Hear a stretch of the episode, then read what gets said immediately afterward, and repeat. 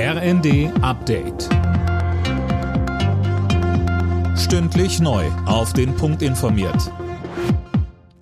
Ich bin Gisa Weber. Guten Abend. Die Bundesregierung verschärft die Regeln für Auskunfteien wie die Schufa. Sie sollen nicht mehr in dem Ausmaß wie bisher Daten sammeln und auswerten dürfen, um die Kreditwürdigkeit von Kunden einzuschätzen. Eine entsprechende Neuregelung hat das Kabinett beschlossen.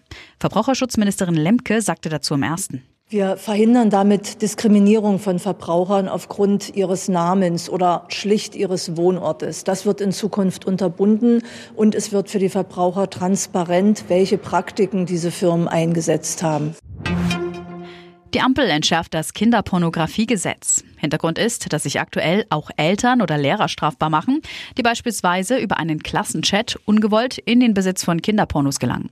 Das hatte zu heftiger Kritik von Juristen geführt. Israel lehnt einen Waffenstillstand im Gazastreifen weiter ab. Das hat Ministerpräsident Netanyahu nach einem Gespräch mit US-Verteidigungsminister Blinken gesagt. Er kündigte an, dass die Kämpfe gegen die Terrororganisation Hamas bis zu ihrer vollständigen Vernichtung weitergehen werden. Die israelische Armee bereitet unterdessen offenbar einen Einsatz in Rafah im Süden des Gazastreifens vor. Dorthin waren Zehntausende vor den Kämpfen im Norden geflohen. Noch bis morgen früh geht der Warnstreik des Lufthansa-Bodenpersonals. Der Flugbetrieb der Airline in Frankfurt, München, Hamburg, Berlin und Düsseldorf liegt fast komplett lahm.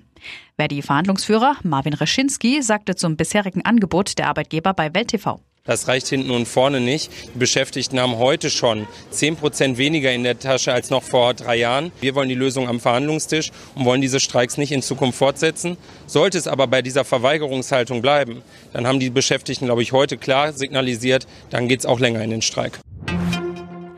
Im Kellerduell der Bundesliga hat es keinen Sieger gegeben. Mainz und Union trennten sich 1 zu 1.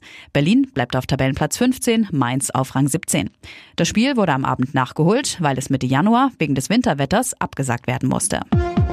Alle Nachrichten auf rnd.de